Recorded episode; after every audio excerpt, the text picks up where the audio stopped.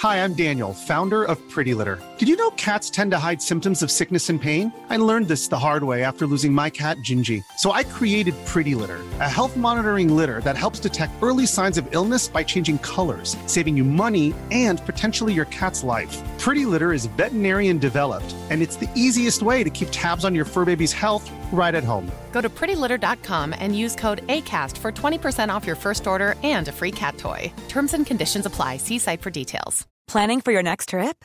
Elevate your travel style with Quince. Quince has all the jet setting essentials you'll want for your next getaway, like European linen, premium luggage options, buttery soft Italian leather bags, and so much more. And is all priced at 50 to 80% less than similar brands.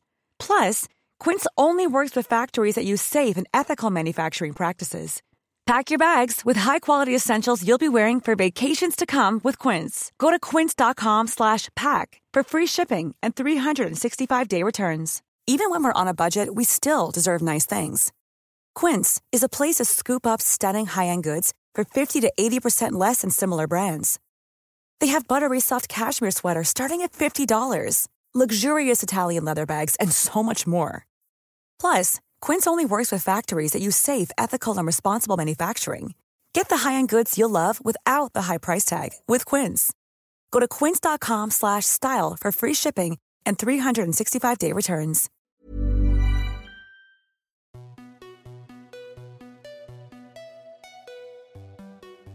Bonjour chère auditrice et bienvenue dans la saison 2 du podcast Parents informés. Moi, c'est Charline, la créatrice de ce podcast, dans lequel je te propose de l'information sur la grossesse, la petite enfance et l'enfance. Pour chaque thème abordé, je cherche l'intervenant le plus adapté pour lui poser toutes les questions que l'on se pose en tant que parent et je les partage ensuite avec toi. Si tu aimes ce podcast, parle-en autour de toi et abonne-toi sur Patreon. Pour quelques euros par mois, tu soutiendras la création de ce contenu via le site www.patreon.fr slash Je te mets le lien dans les notes descriptives de l'épisode. Pour ce 52e épisode, je reçois Johanna Romba, qui est éducatrice parentale et formatrice en prévention des abus sexuels infantiles. Et avec elle, nous allons parler d'éducation sexuelle adéquate. Cet épisode, je cherche à le faire depuis longtemps. D'abord parce que c'est un sujet encore très peu abordé et pour lequel il peut être difficile de trouver de l'information. Ensuite, parce que très honnêtement, c'est un sujet avec lequel je ne suis pas très à l'aise et où j'ai encore beaucoup de choses à apprendre pour accompagner mes enfants. Enfin, parce que j'ai deux filles et que les filles sont statistiquement beaucoup plus touchées par les violences sexuelles, alors forcément, cela me sensibilise encore plus. Je suis donc très heureuse que Johanna ait accepté de répondre à mes questions sur le rôle de l'éducation sexuelle, sur la manière de l'aborder en fonction de l'âge, sur la manière de se comporter dans des situations délicates ou qui nous mettent mal à l'aise, et sur l'attitude et les actions à mener lorsque l'on se rend compte que notre enfant est victime d'abus sexuels. Cette partie-là n'est pas la plus simple à écouter, mais il me semble important de l'aborder avant d'y être confronté, en espérant de tout mon cœur que nous n'ayons jamais à nous en servir. J'espère que cet épisode vous aidera et vous souhaite une belle écoute. Bonjour Johanna. Bonjour Charline. Et merci d'avoir accepté de participer au podcast. Merci à toi pour l'invitation et de me permettre du coup de diffuser cette information, ce, contenu, cette connaissance qui est très important pour les parents et les professionnels pour protéger nos enfants. Avec toi, on va parler de la prévention des abus sexuels et d'éducation sexuelle avec nos enfants. Mais avant ça, est-ce que tu peux me présenter un peu qui tu es, quel est ton parcours, quel est ton métier et pourquoi c'est avec toi qu'on va parler de ça aujourd'hui? Eh bien, donc, euh, je m'appelle Johanna Romba, je suis euh, maman de trois enfants déjà, avant tout. Je suis aussi une survivante, donc euh, j'ai subi des violences sexuelles pendant l'enfance. D'accord. Et je crois que c'est principalement ça, en fait, et le fait que je sois maman, qui m'a amenée à faire ce que je fais aujourd'hui. Euh, je travaille en tant qu'éducatrice parentale, donc euh, je suis certifiée en discipline positive. Ça fait un peu plus de 11 ans que, j'étudie donc la psychologie de l'enfant, le développement de l'enfant, les neurosciences. Vraiment, c'est une vraie passion pour moi. Donc, pendant un peu plus de 11 ans, j'accompagne des parents donc, euh, dans la parentalité, maternage proximal, allaitement. Donc, aider les parents à pouvoir éduquer avec une éducation bienveillante on peut dire aussi euh, éducation positive, il y a tellement de termes du coup qu'on utilise, chacun prend celui qui lui convient le mieux. Et euh, c'est comme s'il me manquait quelque chose dans mes accompagnements, dans mes relations avec les, donc l'aide à la parentalité. Et eh bien, euh, dans mon parcours de résilience, en fait, je suis arrivée à un moment donné où, surtout quand je suis devenue maman, ça a été un élément vraiment déclencheur, où chaque année, ce que j'ai vécu me revenait malgré mes thérapies, malgré donc je, pourrais dire peut-être comme un appel, quelque chose qui venait me rappeler, c'est là donc mon abus, sexuel que, que j'ai vécu étant enfant. J'ai commencé à faire des recherches et je suis tombée donc sur une psychologue euh, au Brésil, donc euh, qui est spécialiste euh, donc en sexualité humaine et c'est une experte en prévention de l'abus sexuel infantile. Donc quand j'ai découvert du coup ce qu'elle transmet, ce qu'elle fait, donc je me suis formée avec elle. Ok, ça a été un wow, une, une vraie découverte magnifique qui aborde les choses d'une manière positive, légère, par le jeu, vraiment en rentrant dans l'univers de l'enfant. Parce que quand on aborde ce sujet, en fait, il est déjà assez lourd comme ça, et euh, de l'amener en, en, faisant peur, donc euh, faire de la prévention en disant attention, il y a un, un, méchant qui peut te faire mal, euh, ça peut développer du coup des angoisses chez l'enfant, ça fait peur déjà aussi aux parents, et notamment en, par rapport à tout ce qui concerne la sexualité et tout, euh, c'est aussi tabou. Et donc, euh, les parents, en général, je parle là en général, bien sûr, mhm.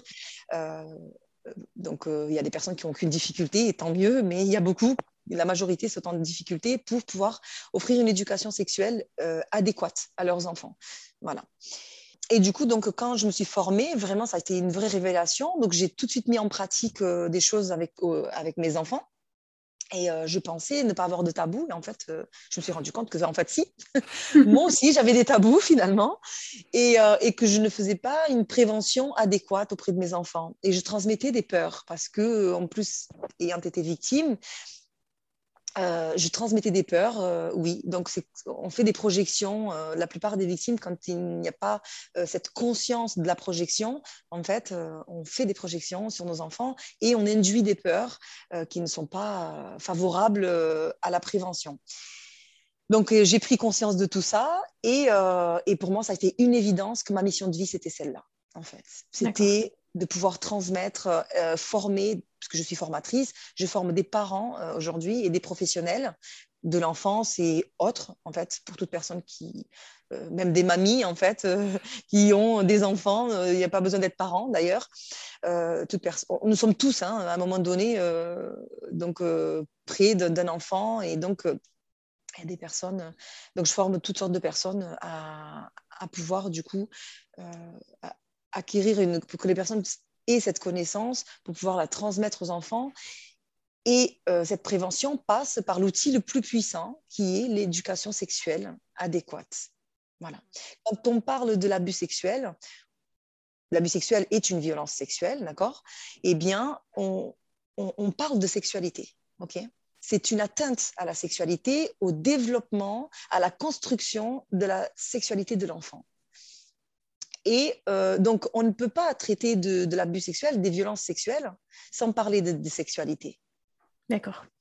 Et est-ce qu'on peut euh, parler de sexualité avec nos enfants et, de, et faire de l'éducation sexuelle avec nos enfants sans parler d'abus sexuel Est-ce que le fait de faire de l'éducation sexuelle, ça suffit à protéger nos enfants des abus sexuels ou il faut aller un peu plus loin?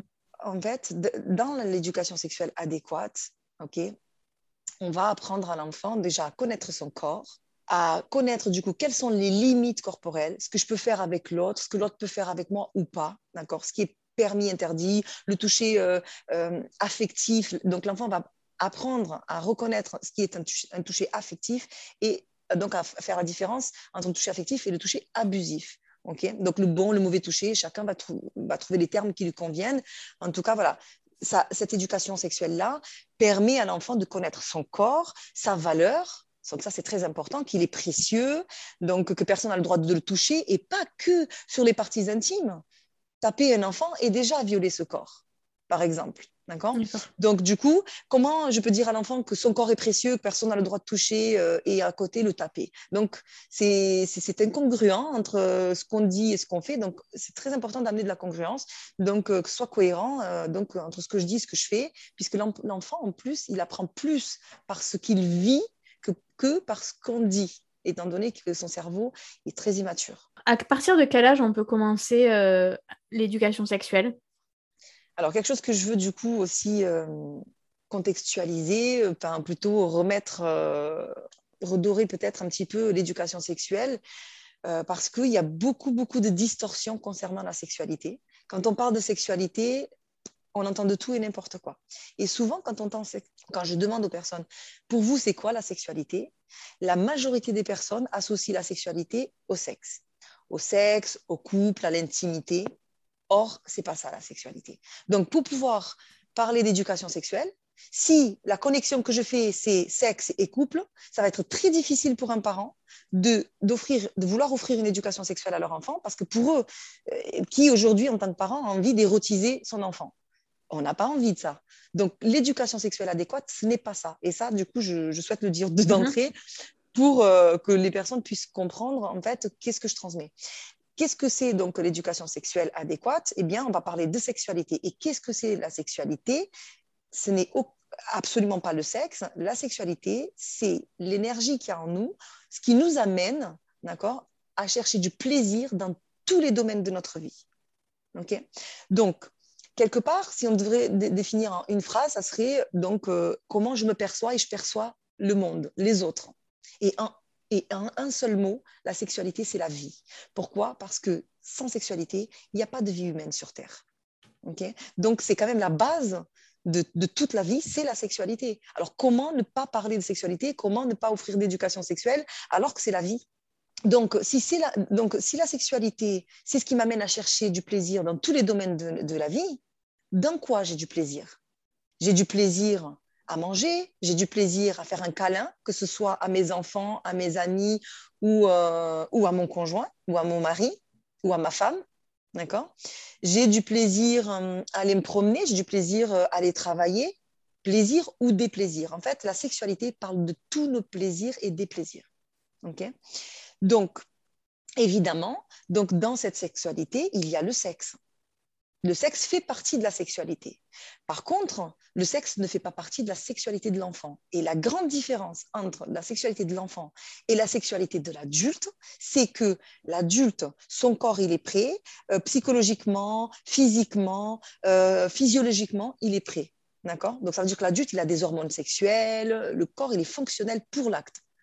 Et encore, on trouve des adultes qui ne sont pas assez matures pour ça et qui n'ont pas eu une éducation sexuelle adéquate. Donc, du coup, se mettent dans des relations abusives, d'accord, parce qu'ils ne, savent pas, euh, euh, voilà, ne connaissent pas vraiment la valeur de leur corps et du coup se mettent dans des relations abusives. Donc, si il y a des adultes qui ne savent pas euh, sortir d'une relation abusive, imaginez les enfants. C'est encore plus difficile. Et ça, ça vient de, de cette carence qu'on a d'éducation sexuelle adéquate. Et dans la sexualité de l'enfant, il y a tout comme un adulte, sauf le sexe. Sexe et tout ce qui fait partie de, de, la sexualité en ce qui concerne le répertoire de l'adulte. Donc tout ce qui est érotique, euh, caresses euh, érotiques, donc euh, même les baisers sur la bouche, d'accord? Tout ça, ça fait partie du monde de l'adulte, adolescent-adulte, pas du monde de l'enfant. Ok, et du coup, chez, dans, chez le monde de l'enfant, c'est de quoi qu'il est important de parler avec eux et c'est quoi qui est la base de leur éducation sexuelle justement? La question que tu me posais tout à l'heure et qui m'a amené du coup à détailler tout ça pour euh, remettre les choses dans leur contexte, c'était euh, à partir de quel âge on peut offrir une éducation sexuelle à l'enfant? Eh bien la question c'est à partir de quel âge je rentre en relation avec ce bébé? Eh bien dès le ventre de la maman. Dès le ventre, on commence déjà à parler à ce bébé, à lui dire euh, à quel point on, l'a désiré peut-être ou euh, à quel point euh, on a envie de le voir voilà. Donc déjà il y a une relation et d'ailleurs en autonomie hein, donc le fait de communiquer avec ce bébé on, le sait aujourd'hui, assez d'études qui nous montrent, qui nous prouvent que le bébé, il interagit déjà avec l'extérieur dans le ventre de la maman. Donc l'éducation sexuelle, elle commence dans le ventre. Pourquoi? Parce que l'éducation sexuelle euh, ne consiste pas à parler de parties intimes, mais juste d'intimité, mais de tout, absolument tout, d'émotions, de corps, de corporalité, de limites corporelles, de sentiments, de relations aux autres. Ça englobe tout ça en fait, et tout ce qu'on vit dans notre vie. Et donc, comment parler d'éducation sexuelle à l'enfant? Eh bien déjà, un bébé qui vient de naître, donc c'est beaucoup plus concret. comment on va éduquer sexuellement ce bébé? Eh bien, déjà dans la manière de le toucher et dans la manière de lui parler. Dans la manière comment je vais toucher ce bébé. Si je le touche en douceur, eh bien, le bébé va enregistrer, d'accord? Son cerveau va capter que je mérite d'être touché de cette manière. Si je, commets de la violence, euh, des, gestes brusques, où je crie, où je parle avec ce bébé, d'accord Déjà, il va comprendre que c'est de cette manière-là qu'il mérite. Donc déjà, là, il commence à construire sa valeur et sa valeur de son propre corps par la manière dont il est touché, par la manière comment on communique avec ce bébé, que ce soit par le toucher ou verbalement. OK? Ensuite, pareil, quand on quand on, change la couche, par exemple, quand on change la couche, on a accès à la partie intime de l'enfant. Eh bien, la manière de changer la couche, déjà, c'est important de euh, demander la permission à ce bébé. Alors, c'est pas euh, euh, est-ce que tu me permets et j'attends? Le bébé va pas nous répondre, évidemment.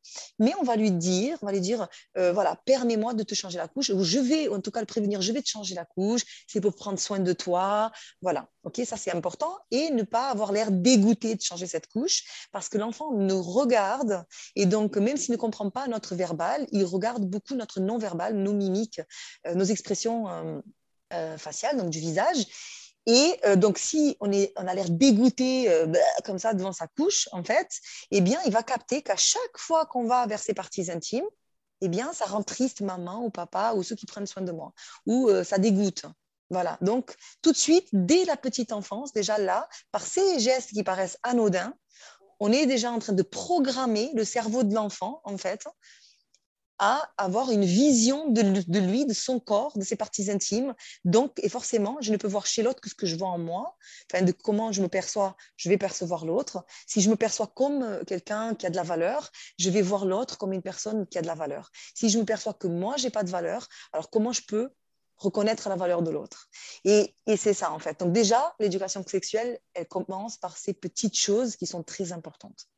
Ensuite, donc le petit bébé, euh, il ne pose pas de questions, forcément. Euh, on va, par exemple, quand on le déshabille, le mettre devant un miroir pour qu'il commence à, avoir ce corps. Et donc, on va par, euh, par les chansons. Donc, euh, D'ailleurs, j'en ai créé avec le groupe, je travaille avec un groupe international de, personnes formées donc, en prévention et éducation sexuelle, psychologues, des éducateurs, voilà. Et, donc, on collabore ensemble et on a sorti des chansons, des comptines pour amener l'éducation sexuelle de manière positive et légère. Donc, euh, on a une chanson euh, de prévention avec une main pédagogique. On a une chanson aussi euh, pour le bain où on va nommer donc les différentes parties du corps. On va nommer les vrais noms. On va pas dire zizi, zézette, on va dire pénis et vulve. Parce que c'est vrai qu'on a tendance à donner des, surnoms aussi aux pieds, par exemple, on dit les pétons et le ventre, le bidou. Mais à un moment donné, on s'arrête de dire de dire ces, surnoms et on dit les vrais noms, le ventre, les pieds. Et les parties intimes, non, euh, on a euh, du mal à, prononcer les vrais noms. Et ça, ça demande à se poser la question pourquoi on a tant de mal à nommer euh, le nom de quelque chose qui est normal, en fait, qui a pas. voilà, parce qu'on associe tout de suite les parties intimes au sexe, encore une fois. Oui, finalement, le problème, c'est pas le fait d'avoir un surnom, c'est le fait de ne jamais prononcer les vrais noms. Exactement. L'enfant a besoin de connaître ses parties. Une partie qu'on n'a jamais nommé son vrai nom, ben, l'enfant trouvera ça bizarre. Donc, euh, pourquoi on m'a jamais dit que ça s'appelait comme ça? On m'a toujours dit que ça s'appelait euh, Zizi ou Zézette ou... et jamais son vrai nom. Voilà.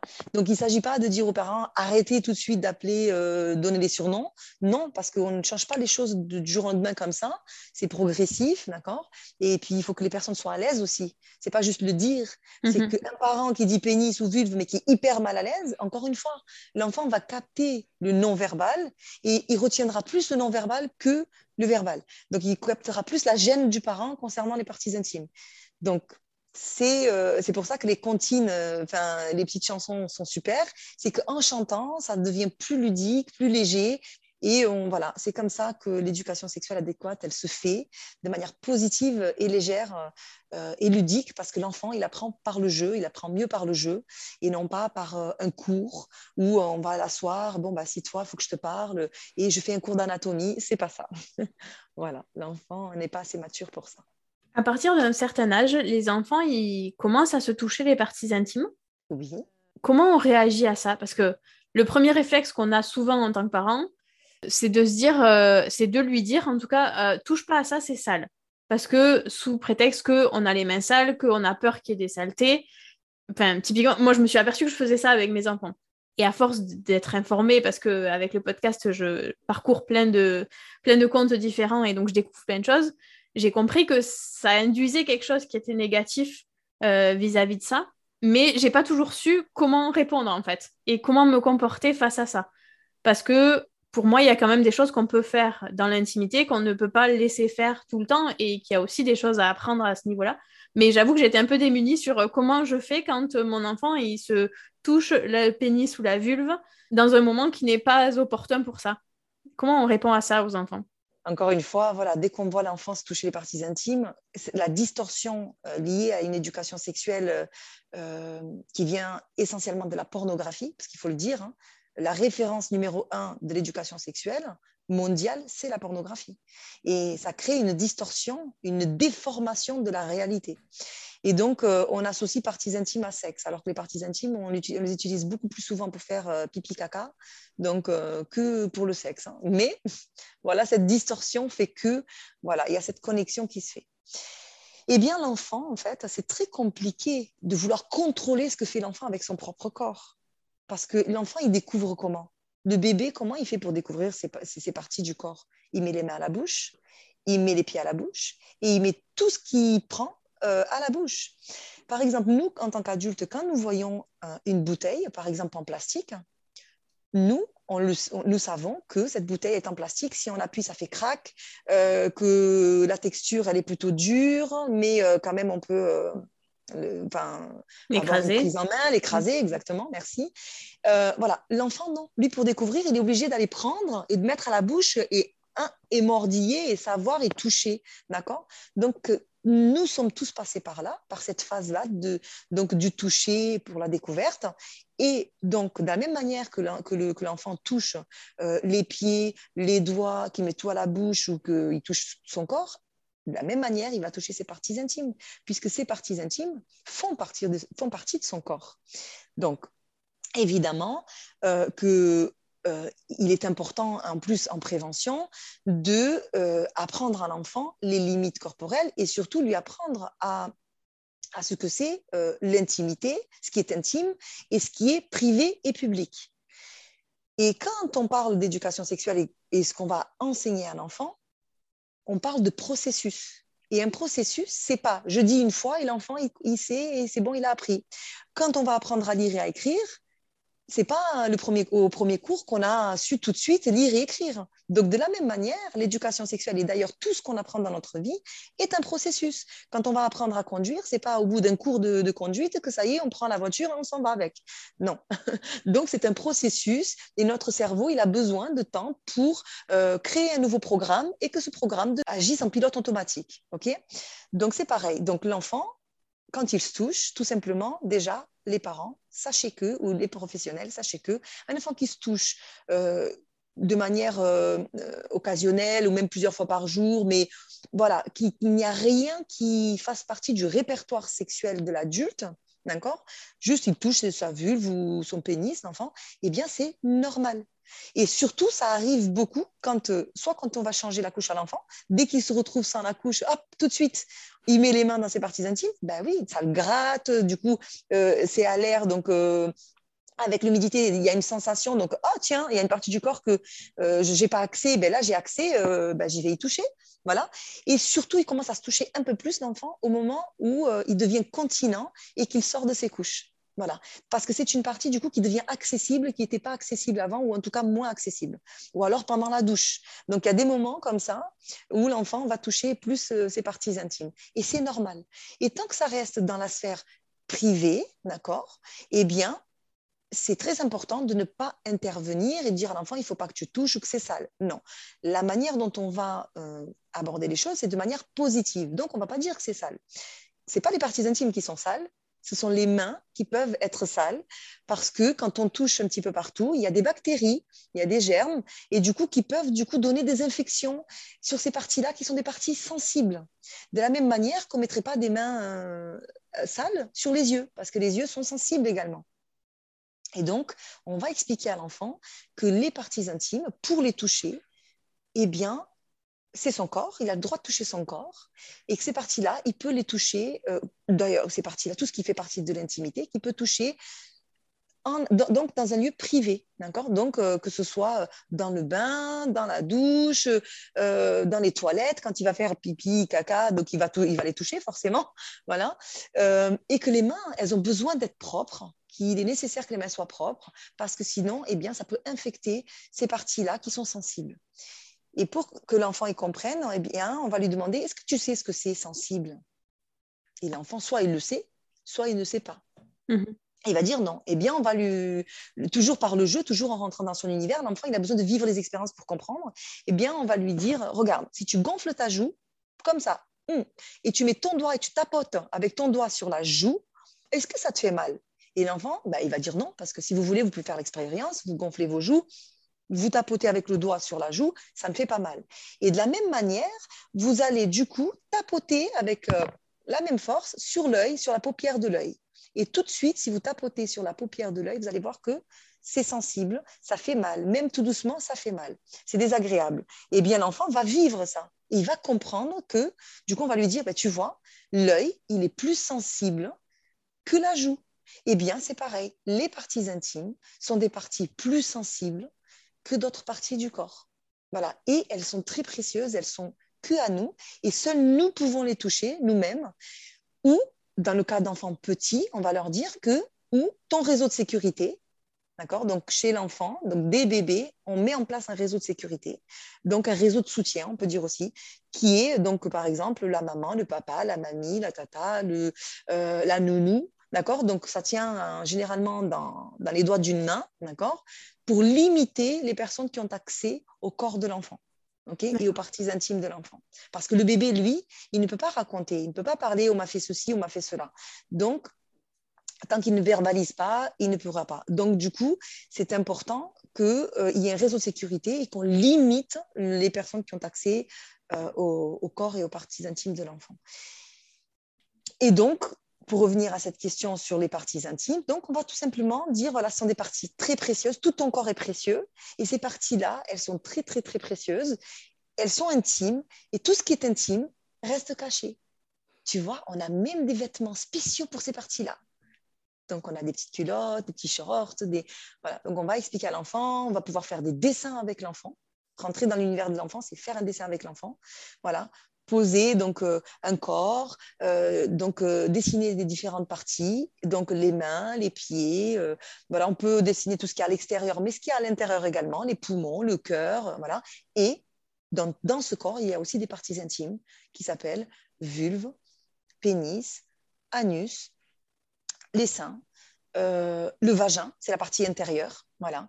Donc, on va nommer euh, toutes ces, différentes parties. Alors, on ne fait pas tout d'un coup, on va faire petit à petit. Plus l'enfant est petit et plus ça a besoin d'être. Euh, c'est important que ce soit euh, court, en fait, pas avec des longs discours vraiment simples. Et plus l'enfant il va grandir, plus il aura des questions et plus il sera nécessaire d'approfondir les sujets. On parlait tout à l'heure de toucher des parties intimes. Ça arrive assez régulièrement qu'à un certain âge un peu plus grand, on retrouve soit des frères et sœurs, soit des cousins, cousines, soit des amis, des copains du même âge. Euh, ça arrive qu'on les retrouve ensemble en train de toucher les parties intimes des autres. Et en tant que parent, c'est très déroutant. Comment on réagit à ça? Eh bien, c'est ce qu'on appelle les jeux sexuels euh, de l'enfant. Et il y a deux types de jeux sexuels. Il y a des jeux sexuels de découverte. Eh bien, j'ai un pénis ou j'ai une vulve. Eh bien, je veux vérifier chez l'autre si l'autre est pareil que moi. J'ai besoin de me rassurer. Donc, je vais voir euh, ce qui se passe dans la culotte de l'autre, mais sans aucune intention, parce que l'enfant n'a pas de répertoire euh, comme à l'adulte. D'accord? L'enfant ne connaît pas tout ce que connaît l'adulte. Donc, souvent, ce sont des projections de l'adulte qui voient le, les choses qui, ne sont pas, euh, qui ne sont pas dans la tête de l'enfant. D'accord? Et donc, l'enfant, il est juste curieux.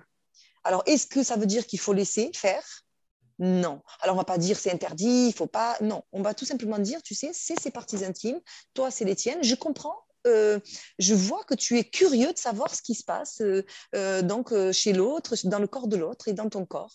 Eh bien, si tu veux, moi, je suis disponible. Je peux te je peux répondre à tes questions. Voilà. Qu'est-ce que tu as envie de savoir? On va demander à l'enfant qu'est-ce qu'il a envie de savoir. Parce qu'on peut savoir sans toucher le corps de l'autre. OK? Donc, tu as le droit de toucher ton corps, mais pas celui de l'autre. C'est très important. Est-ce qu'il y a des livres qui présentent ça aux enfants, qui sont adaptés à l'âge des enfants et qui présentent les parties intimes? Alors, moi, dans ma formation, je, transmets donc des dessins euh, en portugais. Je connais beaucoup de livres comme ça qui sont sympas. Et donc, euh, une certaine partie que je transmets d'ailleurs.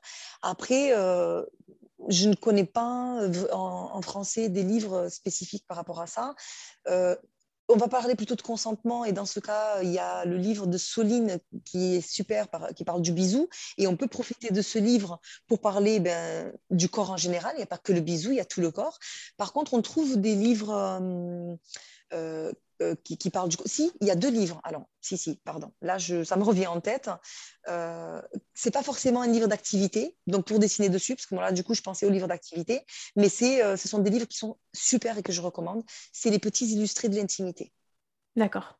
Voilà. Les petits illustrés de l'intimité, il y a celui du pénis et celui de la vulve, mais ça parle aussi pour la vulve, ça parle aussi des règles, de, donc euh, de, tout, de toute l'anatomie féminine et, euh, et, pour le pénis aussi. Donc euh, voilà. Et sachant que celui du pénis, c'est pas pour le garçon et celui de, la vulve pour la fille, c'est celui de la vulve pour le garçon et la fille et celui du pénis pour le garçon et la fille. D'accord.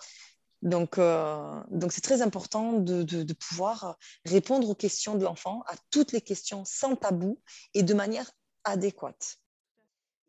Et concernant donc les jeux sexuels, il y a aussi des jeux sexuels qui effectivement sont des jeux sexuels lourds parce que l'enfant a soit euh, vécu quelque chose, soit vu quelque chose. Donc un enfant qui fait des jeux sexuels euh, comme mimer le fait d'avoir un acte sexuel ou euh, de lécher ou des choses comme ça, ça, ça ne fait pas partie du, du répertoire de l'enfant et du monde de l'enfant. Donc ça, ça veut dire que automatiquement l'enfant soit il a vécu quelque chose, soit il a vu quelque chose.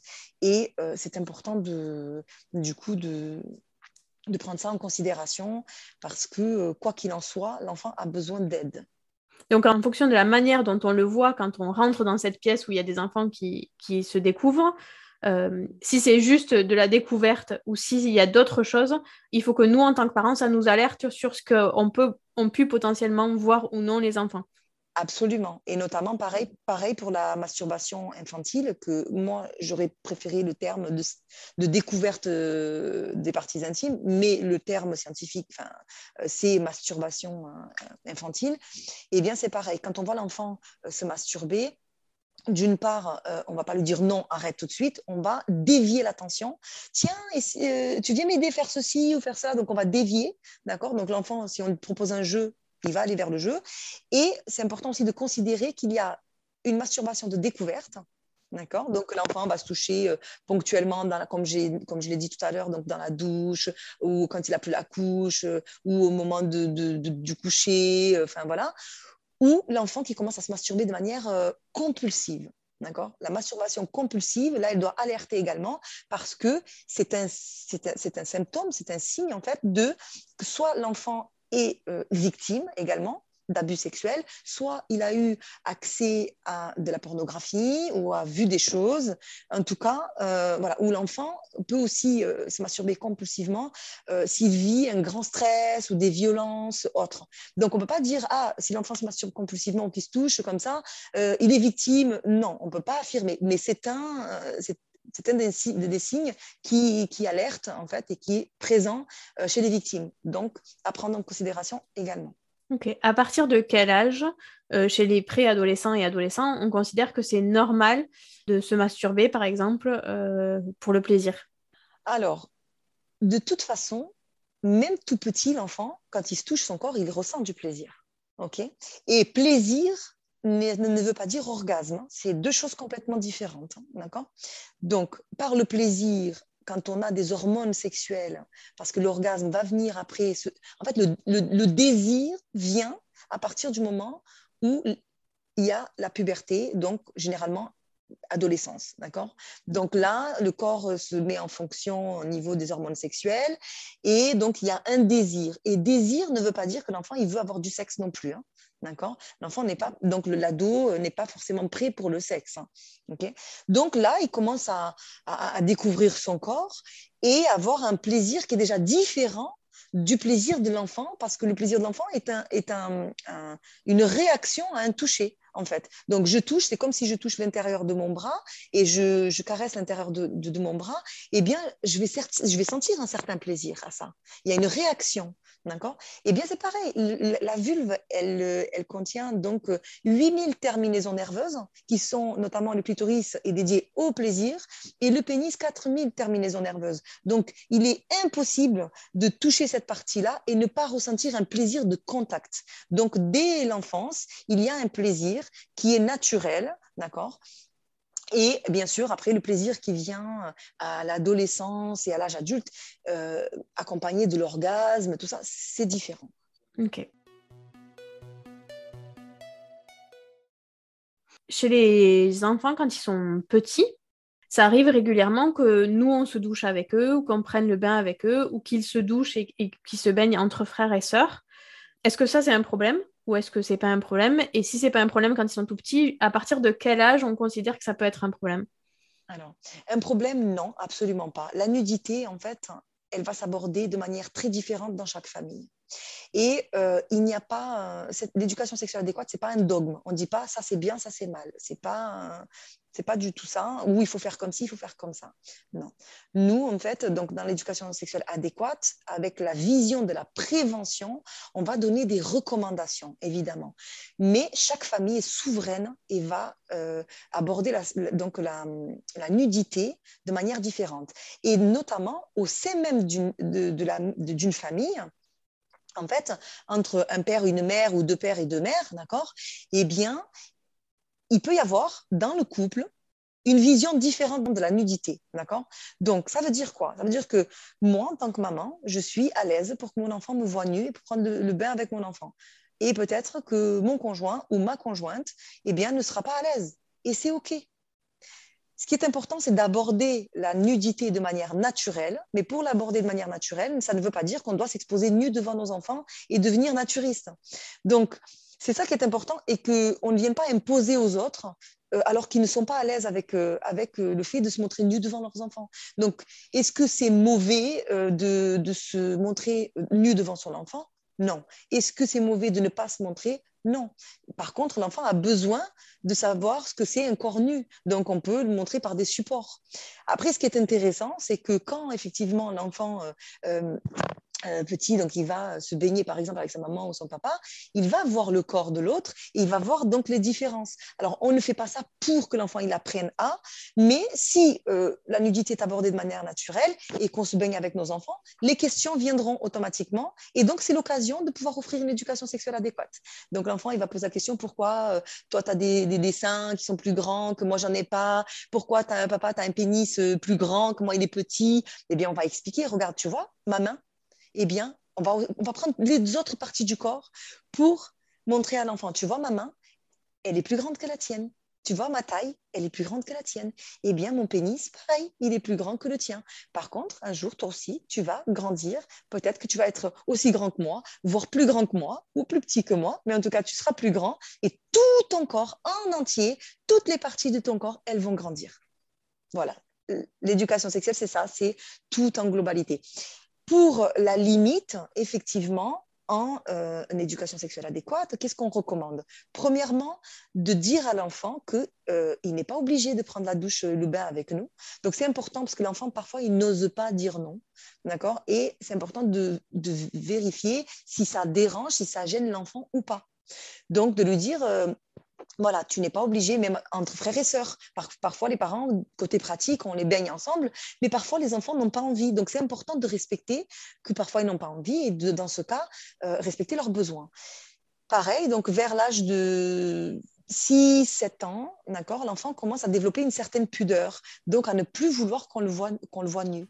Et donc, il va exprimer cette pudeur et dire Maman, papa, euh, voilà, tata, euh, je... non, non, non, ferme la porte, je veux pas que tu me vois nu. Et à ce moment-là, c'est important de respecter donc la demande de l'enfant et de pas dire euh, oh ça va hein, je t'ai changé des couches je t'ai vu j'étais je suis ta maman ou ton papa ou ta tata je t'ai toujours venu c'est pas maintenant que tu, tu, tu vas faire des manières, ça va. Non, parce que là, du coup, ça veut dire qu'on ne respecte pas la limite que nous pose l'enfant.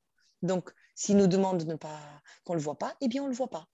Et en, ce qui concerne la nudité, donc parents, enfants ou voilà, donc eh bien de, prendre la, douche ensemble, eh bien on recommande que dès l'adolescence, d'accord, euh, que donc euh, les deux sexes, les, deux les, deux personnes du même sexe, donc l'enfant et le parent, donc euh, deux garçons peuvent se voir ensemble pour toute la vie, les deux filles peuvent se voir ensemble pour toute la vie, mais on va mettre une limite. Alors ça, on, se base par rapport aux statistiques parce qu'il y a donc euh, donc plus d'hommes agresseurs, même s'il y a aussi des femmes.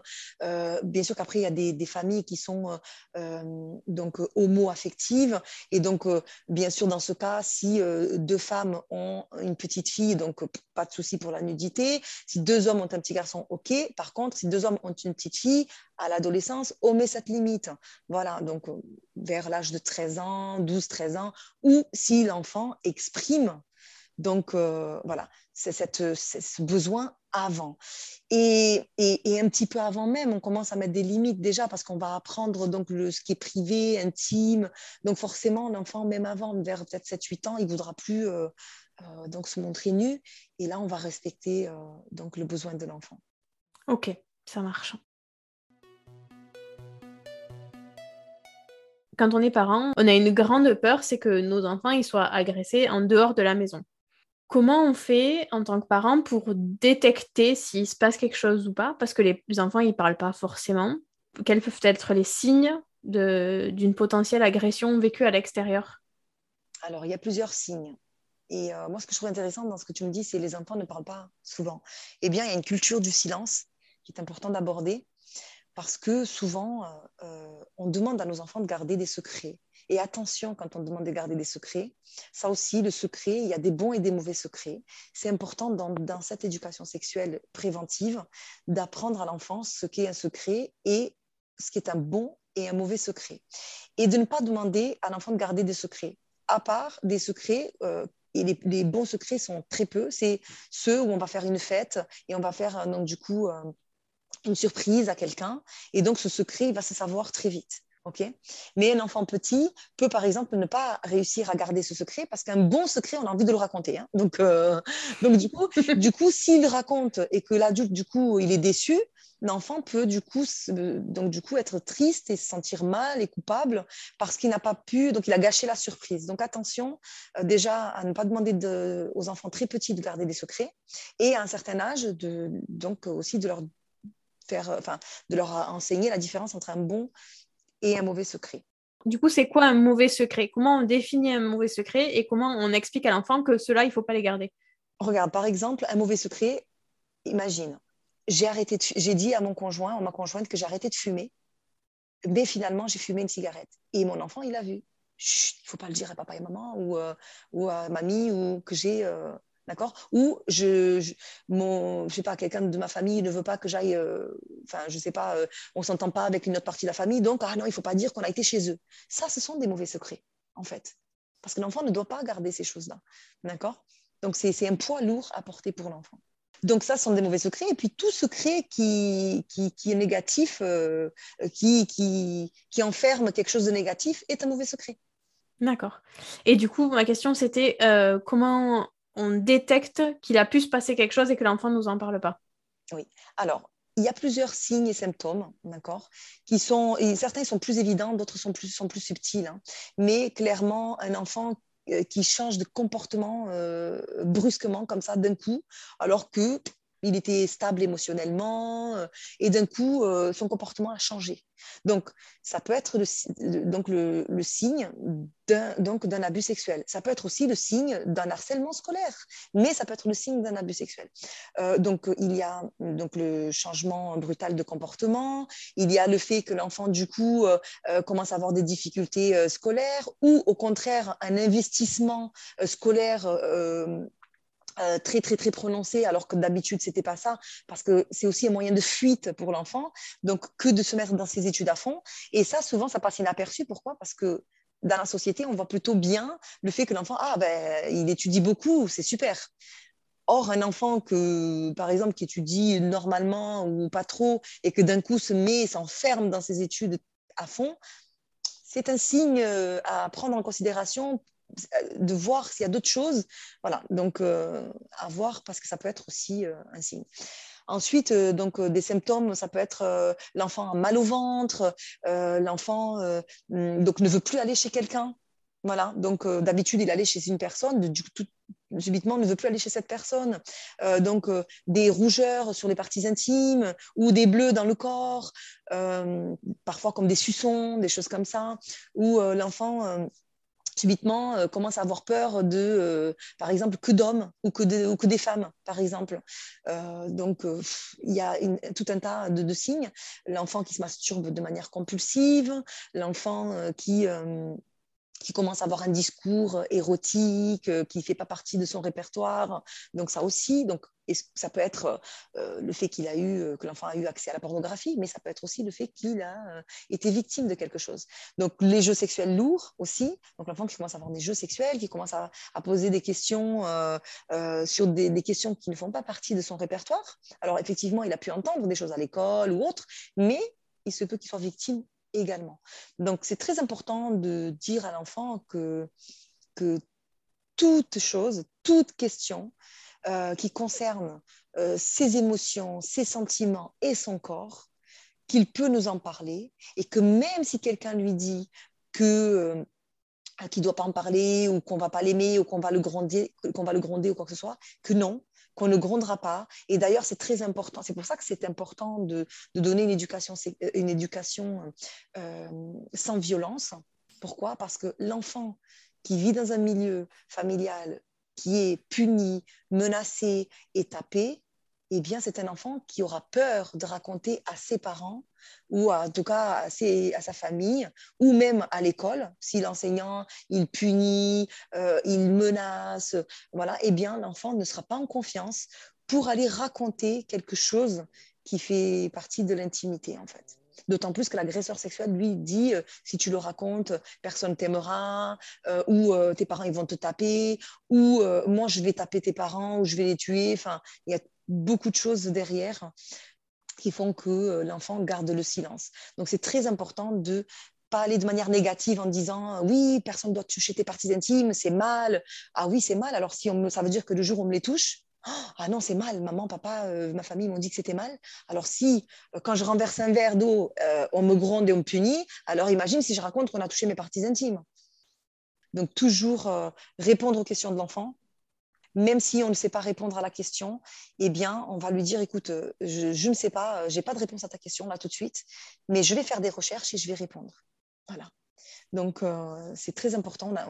On, ne sait pas tout hein, en tant qu'adulte, donc on va faire des recherches pour savoir répondre de manière adéquate. Et comment on réagit quand notre enfant il nous parle d'actes que, que, nous on trouve déplacés et que, ou que lui trouve déplacés de la part d'adultes? Alors, que ce soit des abus sexuels ou que ce soit même des actes qui semblent anodins, entre guillemets, parce que dans le vestiaire, euh, le, prof de sport, il n'a pas voulu sortir, ou parce qu'il est resté regarder, ou sans, sans qu'il y ait forcément une atteinte physique. Mais comment on réagit quand notre enfant il nous parle de choses qui le dérangent à lui, et encore plus quand ce sont des actes répréhensibles? Eh bien, tout d'abord, on croit toujours l'enfant. On n'y met aucun doute sur ce que l'enfant est en train de nous dire.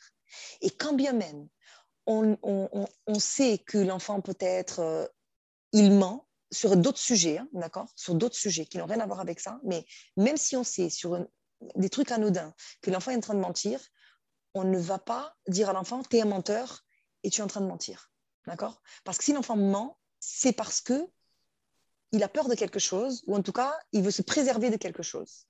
Donc, c'est important de regarder au-delà du mensonge, qu'est-ce que ça cache. Donc, et de ce fait, fera que l'enfant, du coup, vient nous raconter des choses et il sait qu'on va le croire. D'accord? Donc, on croit l'enfant, toujours, et on écoute l'enfant. On ne va pas dire A, B, C, D, E. On lui dit simplement que je te crois, tu n'es pas coupable et je vais te protéger. Ok? Ce n'est pas de ta faute. Ça, c'est très important. Donc, que ce soit des cas qui paraissent anodins, parce que souvent ça paraît anodin pour nous et pas du tout pour l'enfant, et ça l'a affecté profondément. Donc déjà, c'est euh, écouter l'enfant, et écouter, ce n'est pas poser des questions. ok? Parce que quand on pose des questions à une victime, notamment, on peut revictimiser la victime. Donc, c'est très important de écouter l'enfant et ne pas juger et de ne pas argumenter. On écoute, on écoute et on écoute. Ça, c'est très important. Et de prendre son temps. En fonction de ce que nous dit, de ce que nous dit l'enfant, on va effectivement euh, donc dire euh, ces, trois mots, c'est très important. C'est je te crois, tu n'es pas coupable, ce n'est pas ta faute, et, euh, et, maintenant, voilà, je vais te protéger. Donc déjà, ça rassure l'enfant, ok? Et à partir de là, on ne va pas. Euh, euh, donc c'est important de rester calme, en tout cas, de ne pas euh, tout de suite. oh là là, oh là là, c'est grave, c'est sérieux, il t'a fait ça. non, parce que du coup, on va amplifier, on peut amplifier le traumatisme. Donc attention, je sais que c'est très difficile hein, pour un parent de rester calme, mais c'est tellement nécessaire. Et quand on le sait, d'accord, on a plus de chances de pouvoir rester calme quand on le sait, parce qu'on connaît les conséquences que, que, ça a pour l'enfant, euh, que quand on ne sait pas. Donc, du coup, si votre enfant est victime de quoi que ce soit, ou si vous savez qu'un enfant est victime de quoi que ce soit, surtout, vous n'amplifiez pas, parce que c'est l'enfant qui ressent. Donc, c'est lui qui mesure déjà euh, à quel point euh, c'est blessant pour lui ou pas. D'accord? Donc, on ne va pas amplifier ni, ni au contraire minimiser. De la même manière qu'on minimise pas, on ne va pas non plus amplifier. Et en fonction de ça, eh bien, euh, si l'enfant est victime de, donc de violences sexuelles, euh, la toute première chose, c'est d'amener l'enfant euh, consulter un médecin déjà. ok Ensuite, psychologue, d'accord Spécialisé en victimologie et en enfant. Donc, s'il si, si, a une spécialisation en sexualité humaine, c'est encore mieux donc, c'est donc médecin pour constater le corps, enfin, ou le dire de l'enfant, euh, psychologue et euh, avocat, et ensuite euh, aussi la police. La police sans amener l'enfant. Parce que l'enfant, en fait, ce qui est important, c'est de minimiser les fois où il va raconter les choses. Plus l'enfant raconte les choses, plus il va revivre les choses. Donc même, même nous, si nous sommes la personne à qui l'enfant vient parler, si on peut discrètement enregistrer notre enfant, autant le faire tout de suite. Pourquoi? Parce que l'objectif, c'est que l'enfant bénéficie d'une audition Mélanie euh, euh, à la police, d'accord? Que du coup, cette audition, elle est filmée, enregistrée, et l'enfant, il va parler une fois et pas, euh, va pas raconter x, x, x fois, d'accord? Ce qui s'est passé, ok? C'est très important très important. Après, il va parler euh, s'il a envie de parler, mais pas parce qu'on va le questionner et qu'on va... Très important. D'ailleurs, normalement, on ne questionne pas, on ne fait pas des questions directes. Est-ce que quelqu'un a touché tes parties intimes? Est-ce que quelqu'un... Non. C'est très important. Donc, euh, on, va euh, être à l'écoute de l'enfant. Si tu as besoin de me parler, s'il y a quoi que ce soit qui te concerne, qui concerne ton corps et tes émotions, tu peux me parler. Je suis là pour t'écouter et te protéger. Et non pas dans le sens intrusif. Ok. Bon, écoute, j'ai encore. Euh, je pense que je pourrais encore te poser des questions pendant des heures, mais on refera un épisode du coup, si tu veux bien. Parce que je pense que déjà pour cette fois-ci, on a déjà pas mal abordé de questions. Est-ce que tu vois quelque chose à rajouter en conclusion? Eh bien, pour, en conclusion, c'est euh, c'est croire l'enfant, ça c'est très important. Voir l'enfant comme un être qui n'est pas inférieur à un adulte d'accord, qui, a des, qui ressent des émotions, qui a des sentiments. Quand l'enfant il exprime un, besoin ou un sentiment, euh, souvent on dit mais non, ou l'enfant est tombé, ça fait ah j'ai mal, euh, on estime que non, qu'il a pas mal. Eh bien, on ne va pas juger. Donc ne jugeons pas nos enfants, ce qu'ils ressentent et euh, c'est important de répondre à leurs besoins, d'accord. Donc ça, c'est très important et ça fait partie intégrante de l'éducation sexuelle adéquate. Parce que l'éducation sexuelle adéquate, elle est indissociable d'une éducation positive, d'une éducation bienveillante qui écoute les besoins de l'enfant. Écouter les besoins de l'enfant ne veut pas dire oublier les besoins de l'adulte, d'accord? Mais euh, concilier les deux. Et en plus de croire l'enfant, c'est d'être la source d'information principale de cet enfant. Parce que si nous, en tant que parents, nous ne répondons pas aux questions que pose l'enfant. D'où viennent les bébés? Euh, Maman, c'est quoi le sexe? Euh, Papa, euh, pourquoi mon pénis il est plus petit, le tien est plus grand? Enfin, etc., etc. Toutes les questions qui viennent et qui concernent la sexualité, si nous ne sommes pas la source d'information de nos enfants, qui va être la source de l'enfant? Un pédophile, un agresseur sexuel, la pornographie? Parce qu'aujourd'hui, la moyenne d'âge euh, d'enfants qui ont accès à la pornographie sur les réseaux, c'est 10 ans. dans les écoles, les enfants de 6, 7, 8 ans ont accès à la pornographie. Parce que ce que les parents ne répondent pas, les enfants vont chercher ailleurs.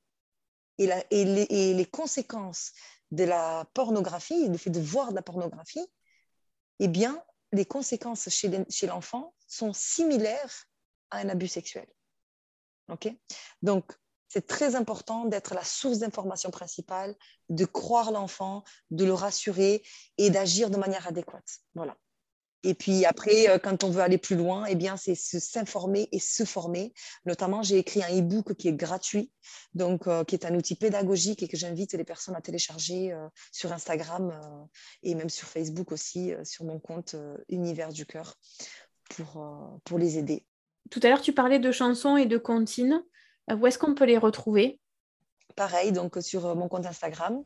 Et je les ai mises aussi sur euh, YouTube. Alors YouTube, c'est pas euh, c'est pas une chaîne que j'alimente tellement, mais je mets quand même parce que c'est pour les personnes qui n'ont pas par exemple Instagram et Facebook. eh bien, YouTube, ils peuvent retrouver aussi sur Joanna Romba, éducatrice parentale. Ok, je mettrai les liens dans les notes descriptives de l'épisode pour que les parents puissent aller chercher. Bah écoute, merci beaucoup. Merci à toi et à toutes les personnes qui, qui nous écoutent et qui vont pouvoir, j'espère, s'ouvrir à, une éducation sexuelle adéquate pour justement protéger et préserver l'enfance. Cet épisode touche à sa fin. En plus des livres cités par Johanna, j'utilise personnellement deux livres que j'aime beaucoup. Le premier, c'est Zizi et Zézette, mes petits pourquoi des éditions Milan. Ce livre aborde l'anatomie avec les vrais noms et il peut être utilisé dès le plus jeune âge. Le deuxième livre est Corps, amour et sexualité de Charline Vermont, qui permet de répondre aux questions des enfants en fonction de leur âge à partir de 5 ans.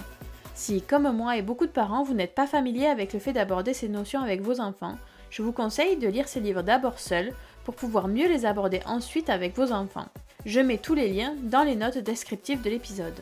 Si tu as écouté jusque-là, j'ai un dernier service à te demander. Peux-tu partager cet épisode à tes amis, ta famille, ou en parler à ta sage-femme, ton médecin généraliste, ton pédiatre ou tout autre professionnel qui vous accompagne? En effet, chaque partage permet de faire découvrir un peu plus ce podcast et c'est vraiment très précieux. Vous pouvez retrouver tous les épisodes ainsi que leurs notes classées par âge et par catégorie sur le site www.parentinformé.fr. Merci pour ton écoute et à bientôt pour un nouvel épisode.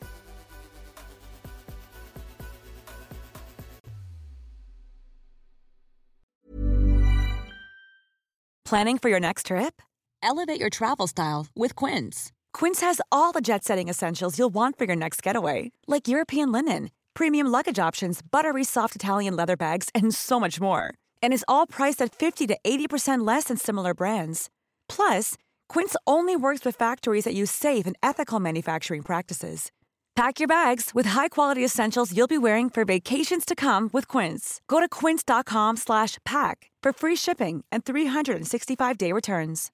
Imagine the softest sheets you've ever felt. Now imagine them getting even softer over time. That's what you'll feel with Bowl and Branch's organic cotton sheets. In a recent customer survey, 96% replied that Bowl and Branch sheets get softer with every wash. Start getting your best night's sleep in these sheets that get softer and softer for years to come. Try their sheets with a 30-night guarantee. Plus, get 15% off your first order at bowlandbranch.com. Code BUTTERY. Exclusions apply. See site for details. Hi, I'm Daniel, founder of Pretty Litter. Cats and cat owners deserve better than any old-fashioned litter. That's why I teamed up with scientists and veterinarians to create Pretty Litter. Its innovative crystal formula has superior odor control and weighs up to 80% less than clay litter. Pretty Litter even monitors health by changing colors to help detect early signs of potential illness. It's the world's smartest kitty litter. Go to prettylitter.com and use code ACAST for 20% off your first order and a free cat toy. Terms and conditions apply. See site for details.